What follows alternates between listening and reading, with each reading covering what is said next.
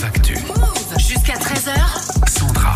Et Tanguy qui est là, bien sûr, comme tous les vendredis, tu nous parles euh, livre. Aujourd'hui, c'est un manga culte qui est à l'honneur, c'est Neon Genesis Evangelion. Alors, accrochez-vous, c'est un tout petit peu technique, mais ça va le faire. À l'origine, c'est un animé de 26 épisodes qui a été créé par Hideaki Anno et cet animé, il a été diffusé au Japon en 95 et 96. Jusque là, ça va.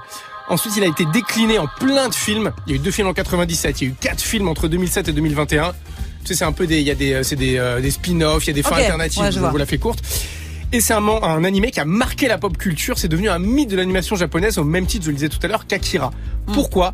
Parce que quand il est sorti, on n'avait jamais vu un animé parler de choses profondes. Ah. Evangelion, ça parle de dépression, de relations entre les enfants et leurs parents, de suicide. Et surtout, c'est un animé hyper contemplatif. Il y a vachement de silence, centré sur l'introspection, la mélancolie. Et Hideaki Anno, quand il a écrit cet animé, il traversait une maxi-dépression.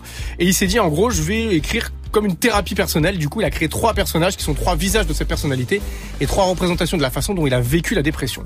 Evangelion a connu un regain de popularité quand il a été diffusé sur Netflix en 2019. Et Ah ce ouais, qu'on sait moins, c'est qu'il y a une adaptation en manga qui a été écrite par le caractère designer de la série.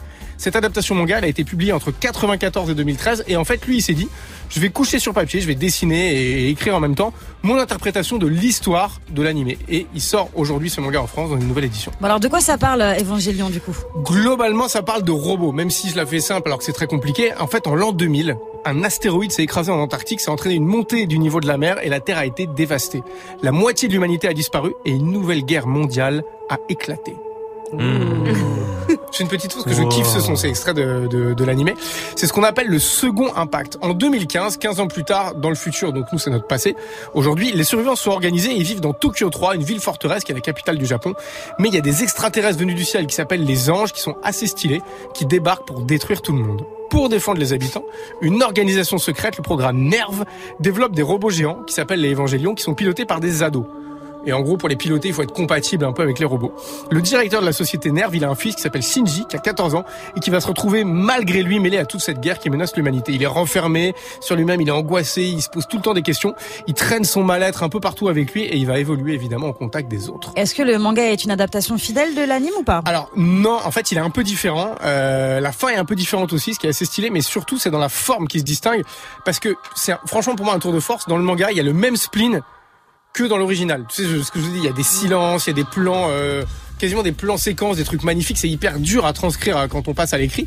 Là, ça se passe vachement bien, notamment à travers les dialogues et l'expression des visages. Tu kiffes ce son, Greg ou pas Ah, J'adore. Bah c'est le, c'est un, c'est aussi mythique que, que l'animé. C'est le Ok. l'OST de l'animé, quoi. Ok. Voilà. Allez taper ça sur YouTube et mettez, mettez-vous le dans les oreilles.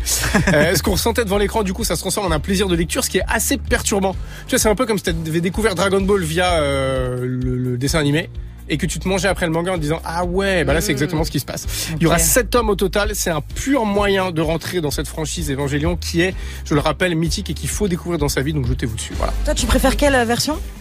Je préfère l'animé parce que j'ai découvert Ouais. par l'animé puis c'est l'original en fait. Je préfère toujours l'original parce que tu dis que c'était voilà. Mais Mm. là du coup c'est un complément qui est chambé et on peut complètement rentrer dans Évangélion euh, là-dedans.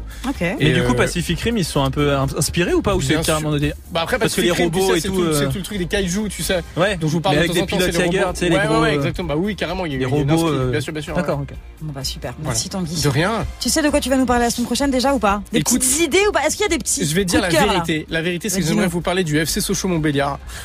Non mais pourquoi? Parce qu'il y a un, vrai. un livre qui est sorti sur le FC Sochaux Allez, que je suis en train de lire allez, et je vais voir si ça vaut le coup. allez. Voilà, mais le livre est chiant, mais ça raconte le déclassement du club et euh, qui est un club vachement lié à, à Sochaux, à Peugeot pardon, à l'usine euh, l'usine Peugeot qui était à Sochaux. Bon, on verra ça. Restez verra. euh, connectés à la semaine prochaine. Soyez là pour euh, Tanguy.